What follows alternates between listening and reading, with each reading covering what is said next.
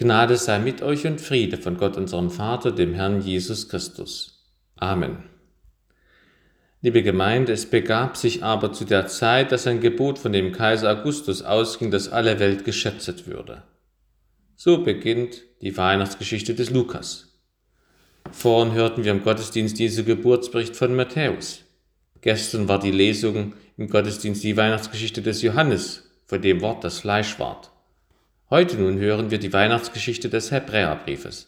Da steht im ersten Kapitel Verse 1 bis 3, Nachdem Gott vor Zeiten vielfach und auf vielerlei Weise geredet hat zu den Vätern durch die Propheten, hat er in diesen letzten Tagen zu uns geredet durch den Sohn, den er eingesetzt hat zum Erben über alles, durch den er auch die Welt gemacht hat. Er ist der Abglanz seiner Herrlichkeit und das Ebenbild seines Wesens und trägt alle Dinge mit seinem kräftigen Wort und hat vollbracht die Reinigung von den Sünden und hat sich gesetzt zur Rechten der Majestät in der Höhe. Der Herr segne an uns sein Wort. Amen. Ich beginne mit der Auslegung der einzelnen Verse. Danach möchte ich drei Gründe nennen, warum wir das Christfest feiern dürfen. Unser ganzer Predigtext ist ein einziger kunstvoll formulierter Satz in Griechisch. Das kann ich leider nicht wiedergeben. Und unser Predigtext ist eine Visitenkarte von Jesus Christus, sein Lebenslauf, ein kleines Glaubensbekenntnis. Vers 1. Nachdem Gott vor Zeiten vielfach und auf vielerlei Weise geredet hat zu den Vätern durch die Propheten. Die Väter sind die Patriarchen Israels. Vielfach heißt, dass Gott zum Volk Israel durch die Propheten, zu denen übrigens auch Mose zählt, über einen langen Zeitraum, also durch alle Bücher des AT, gesprochen hat. Auf vielerlei Weise heißt, Gott sprach zu den Juden durch Gleichnisse und Gesetze, durch Wunder und Zeremonien, durch Heilungen und Visionen und Auditionen. Vers 2 Gott hat in diesen letzten Tagen zu uns geredet durch den Sohn. Die letzten Tage sind die Tage des Neuen Testaments. Ja, mit Jesus fängt die Endzeit an. Gott hat zu uns geredet durch den Sohn. Wörtlich steht da im Sohn. Ein Staatspräsident redet durch seinen Botschafter, aber Yahweh redet in seinem Sohn. Das ist Weihnachten. Deswegen feiern wir das Christfest. Gott hat geredet im Sohn. Dazu ist Jesus Christus geboren worden. Jesus Christus ist Mensch geworden, um uns Menschen Gottes Botschaft mitzuteilen, von Mensch zu Mensch. Jesu Christi Geburt, Lehre, Leiden, Kreuz, Tod, Auferstehung und Himmelfahrt sind Gottes Rede an die Menschheit. Gott hat geredet. Das scheint für die meisten von uns selbstverständlich zu sein ist es aber nicht. Es ist etwas Einzigartiges und Wunderbares. Gott ist nicht stumm, sondern er teilt uns mit, wer er ist und was er von uns will, damit wir glücklich werden. Man könnte auch sagen, hau, Gott hat gesprochen. In den letzten Wochen habe ich einige Folgen der Serie Vikings gesehen. Dort stehen sich Christentum und nordischer Götterglaube gegenüber. Während die Christen von Jesus Christus aus der Bibel erzählen können, erzählen die Nordmänner immer, was sie denken, was mit ihnen passieren wird. Selbst in Todesgefahr reden sie sich zu, was ein Nordmann macht und was nicht. Beten tun sie nicht. Sie verlassen sich zuletzt auf sich selbst. Müssen sie ja auch, denn ihre Götzen sind stumm. Wir dagegen haben den mitteilsamen Gott, der alleine Gott ist. Gott hat geredet. Hau. In unserem Predigtext werden Altes Testament und Neues Testament einander gegenübergestellt in Bezug auf vier Gesichtspunkte. Erstens die Offenbarungsweise, Altes Testament durch viele verschiedene Menschen über einen langen Zeitraum, Neues Testament durch die eine Person Jesus Christus. Zweitens Zeitfaktor, Altes Testament Gott redete vor Zeiten, Neues Testament zu Beginn der neuen Zeit kommt Jesus. Drittens Offenbarungsart, Altes Testament vielfach durch Menschen, Personen, Tiere, Träume. Neues Testament durch Gott selbst, Jesus Christus.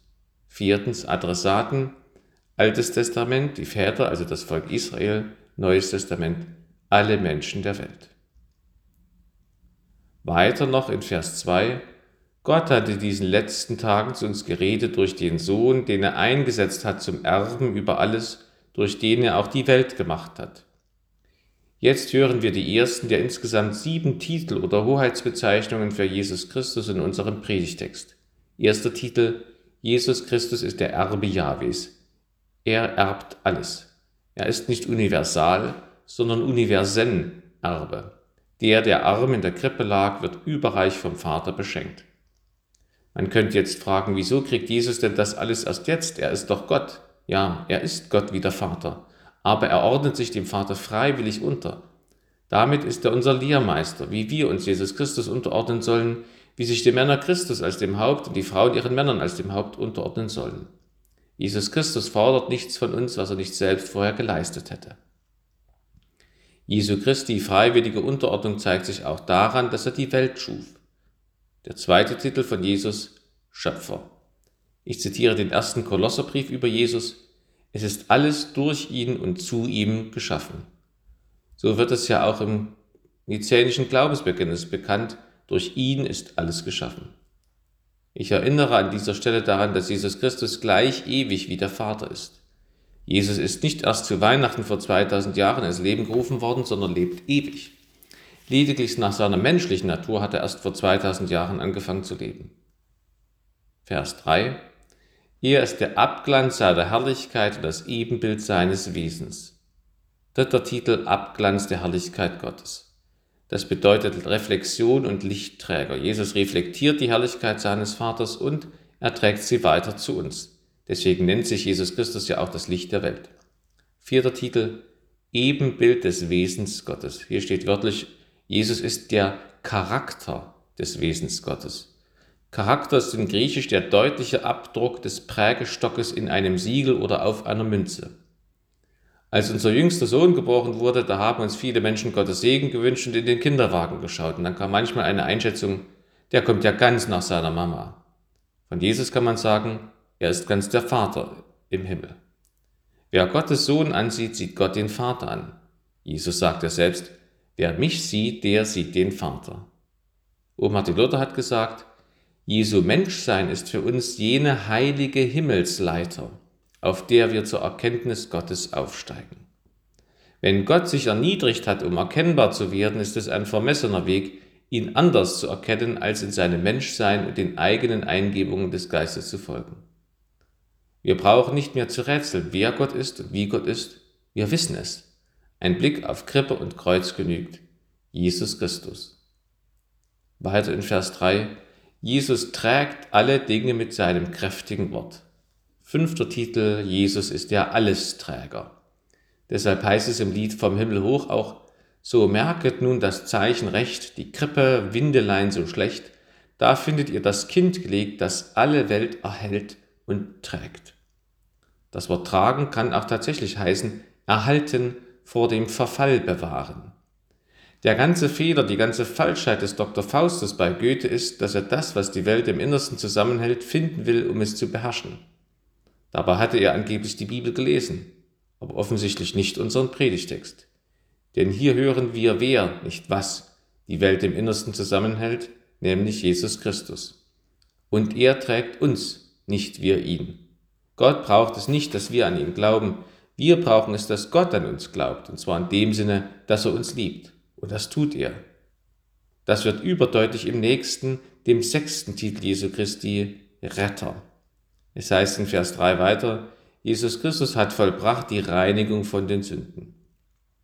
Jesus war sich nicht zu fein, sich mit der menschlichen Natur zu beschmutzen, um uns zu reinigen. Gern wiederhole ich, dass die Menschwerdung für Jesus Christus schlimmer war, als wenn ein Tierarzt oder Biologe sich in ein Ameisenbärkostüm kleidet, um das Leben der Ameisenbären zu erforschen und von ihnen eventuell als Mitglied ihrer Gruppe anerkannt zu werden. Der Gott Jesus, der zum Beispiel nicht wie wir Menschen atmen muss, der nicht essen und trinken und aufs Klo gehen muss, der nicht der Schwerkraft unterliegt, der nicht altert, der nicht Schmerzen fühlt, der nicht betrogen werden kann, der hat unsere menschlichen Beschränkungen auf sich genommen.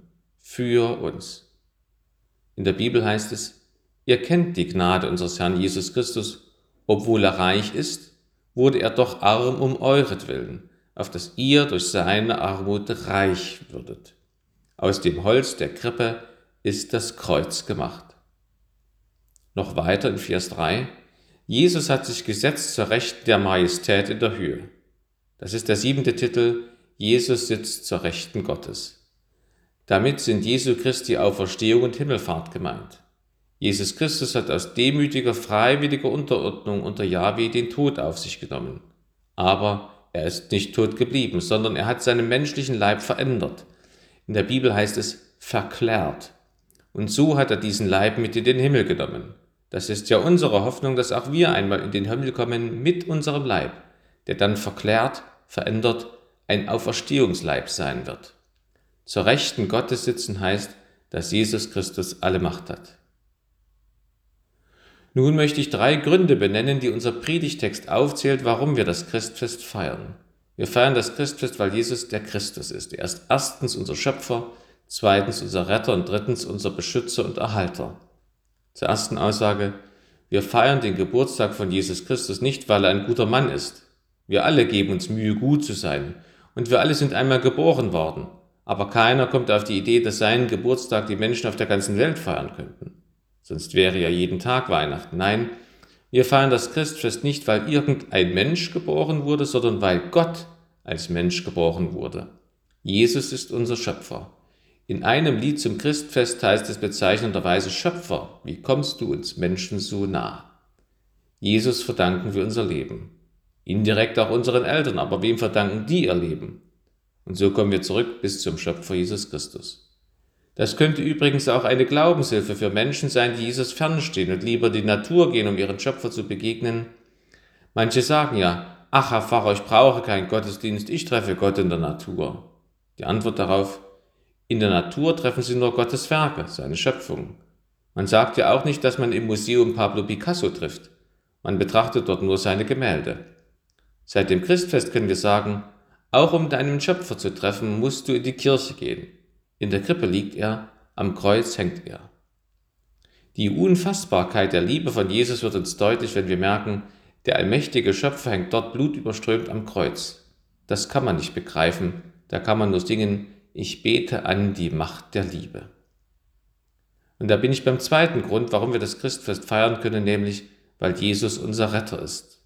Es ist nicht nur einzigartig, dass Gott überhaupt redet mit den Menschen, es ist auch einzigartig, dass Gott Vergebung anbietet. Man kann eine Weltanschauung ganz leicht auf Herz und Nieren prüfen, wenn man fragt, wie wird eigentlich die Schuldfrage gelöst?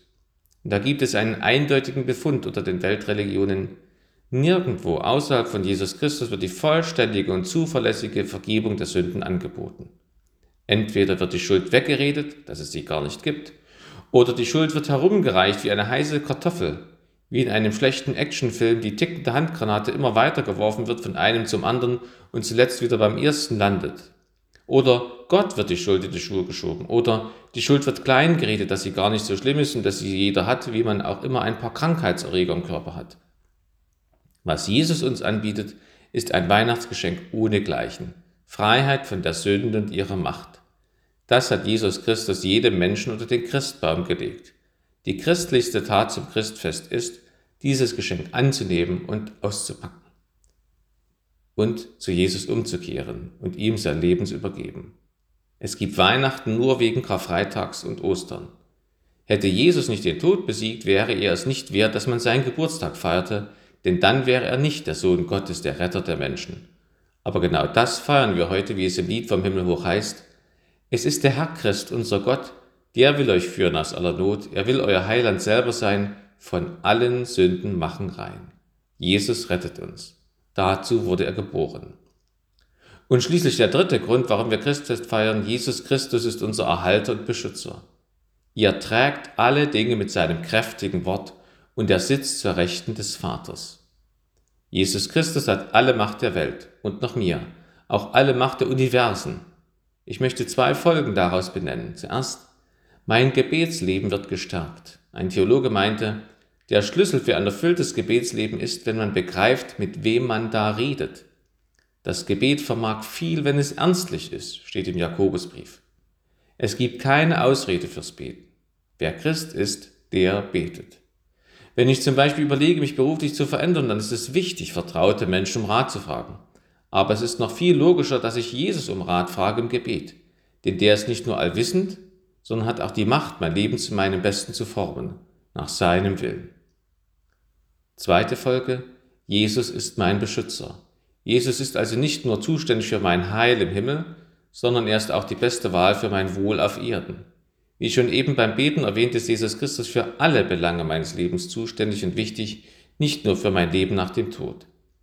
Jesus will mein ganzes Leben bestimmen, nicht nur Sonnen-, Feiertags- und Gottesdienst, was auch schon sehr viel ist, sondern jede Minute eines jeden Tages meines Lebens. Liebe Gemeinde, hau, Gott hat gesprochen durch seinen Sohn Jesus Christus. Wir feiern das Christfest, weil Jesus Christus unser Schöpfer, unser Retter und unser Beschützer ist. Jesus ist die wichtigste Person in unserem Leben. Wer das versteht, der stimmt ein in die Zeilen aus dem Lied Ich stehe an deiner Krippen hier, wo es über Jesus heißt, O lass mich doch dein Kripplein sein, komm, komm und lege bei mir ein dich und all deine Freuden. Amen. Und der Friede Gottes, der höher ist als alle Vernunft, der bewahre eure Herzen und Sinne in Christo Jesu. Amen.